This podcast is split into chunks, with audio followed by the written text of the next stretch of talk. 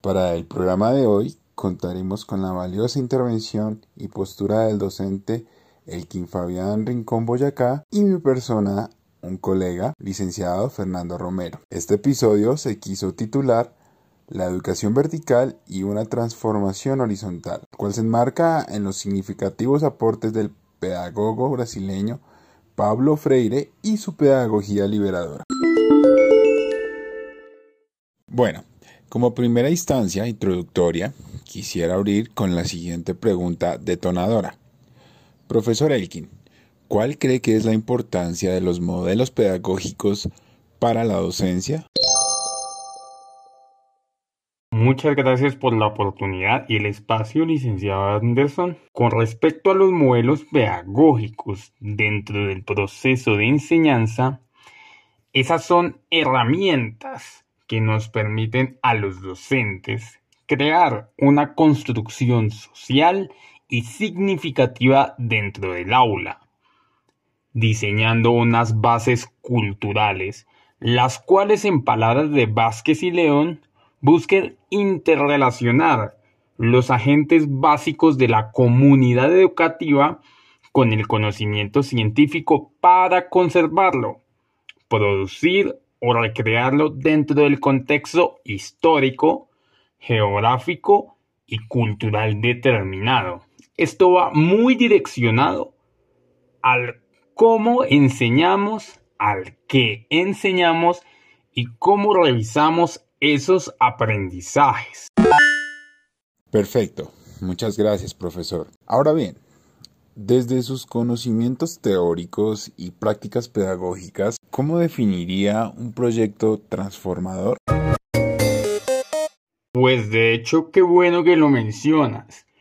Pues en el marco de una práctica liberadora, considero que los proyectos transformadores, verdaderamente transformadores, no implica romper o acabar con la forma de enseñar conductista o corromper con los modelos tradicionales, sino trabajar por repensar más que todo y redescubrir lo que ya se ha hecho en ese proceso de enseñanza y aprendizaje, o que normalmente nosotros conocemos como la praxis.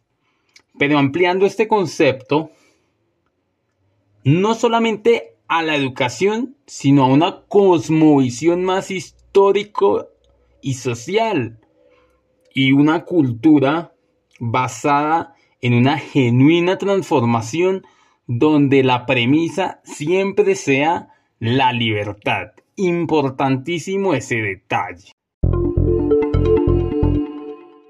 Qué interesante postura, profesor. Muy bien. Eh, ahora que mencionas pedagogía liberadora, viene a mi mente la siguiente pregunta.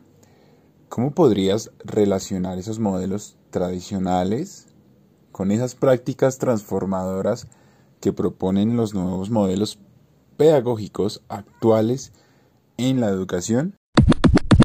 Vale, agradezco tu pregunta, ya que a propósito, Freire menciona eh, una de las dimensiones del aprendizaje basadas en lo que es la opresión y la liberación. Bueno, eh, estas dimensiones nos plantean que existe un sujeto opresor y un sujeto y un objeto oprimido. En este orden de ideas pienso que la educación lo que hace es proponernos, ¿cierto? Hace ya una cantidad considerable de tiempo un modelo tradicional eh, que nos dice un modelo el cual nos oprime, nos conlleva unas prácticas de la enseñanza basadas en lo que es sometimiento, dominación, imposición y encarcelamiento de lo que es el pensamiento y las ideologías de los objetos.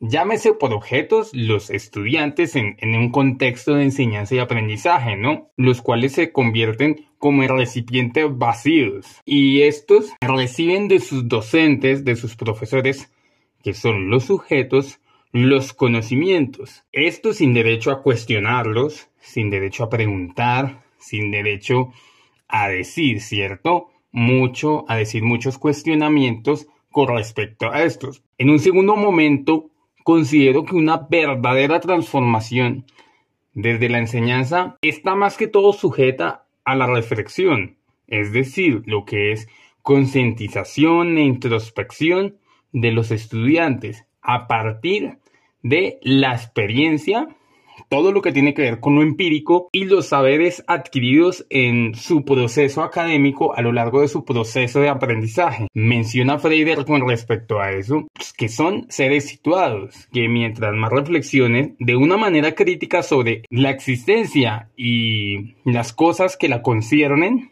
serán hombres libres. Entonces es una postura muy interesante ya que estamos hablando de lo que tiene que ver con la pedagogía liberadora aplicada a nuestro quehacer. Excelentes aportes, profesor. Ahora bien, la siguiente pregunta es un poco más subjetiva. ¿Qué experiencias transformadoras desde su proceso de enseñanza ha podido implementar y qué impacto han tenido estas en el aprendizaje de sus estudiantes? Mire, una experiencia liberadora que yo tuve fue yo dictando clase de ética en donde los estudiantes tenían un desinterés absoluto por la materia. Entonces yo llegué y les dije, pues, ¿qué, qué pasaba? ¿Qué, ¿Qué sucedía? Ellos me decían que siempre la habían visto de una manera muy conceptual, muy teórica. Cuando me dijeron eso, yo me acordé de lo que decía Freire y que al fin y al cabo el objetivo de, de la educación era eh, que la experiencia educativa fuera una construcción del conocimiento de los estudiantes y los docentes, que fuera una interacción en una convivencia absoluta. A partir de eso, ¿yo qué les dije? Yo vamos a aprovechar ese dominio de redes sociales que ustedes tienen, vamos a armar unas entrevistas bien estructuradas, bien interesantes, con el lenguaje coloquial que ellos utilizan y van a indagar acerca de estas temáticas, serán redes sociales, eh, videojuegos, eh, ocio y tiempo libre. Los estudiantes al hacer esta actividad e integrar a la comunidad educativa hicieron un proceso de análisis y reflexión muy interesante. Lo que ellos cayeron en cuenta es que con sus docentes, con sus compañeros, estaban construyendo conocimiento. Y eso es muy importante, sacar a los estudiantes un poquito de la zona de confort que ellos tienen para obligarlos como a analizar, indagar, hacer una crítica de su situación social y a partir de ahí construir conocimiento, que al fin y al cabo es nuestro objetivo principal en la pedagogía liberadora. De verdad que muchas gracias profesor Elkin por sus conocimientos y experiencias compartidas. Y bueno, ya como conclusión eh, quisiera terminar con la siguiente pregunta. Eh, ¿Qué aprendizajes le dejó este proceso formativo para su ser y su quehacer docente?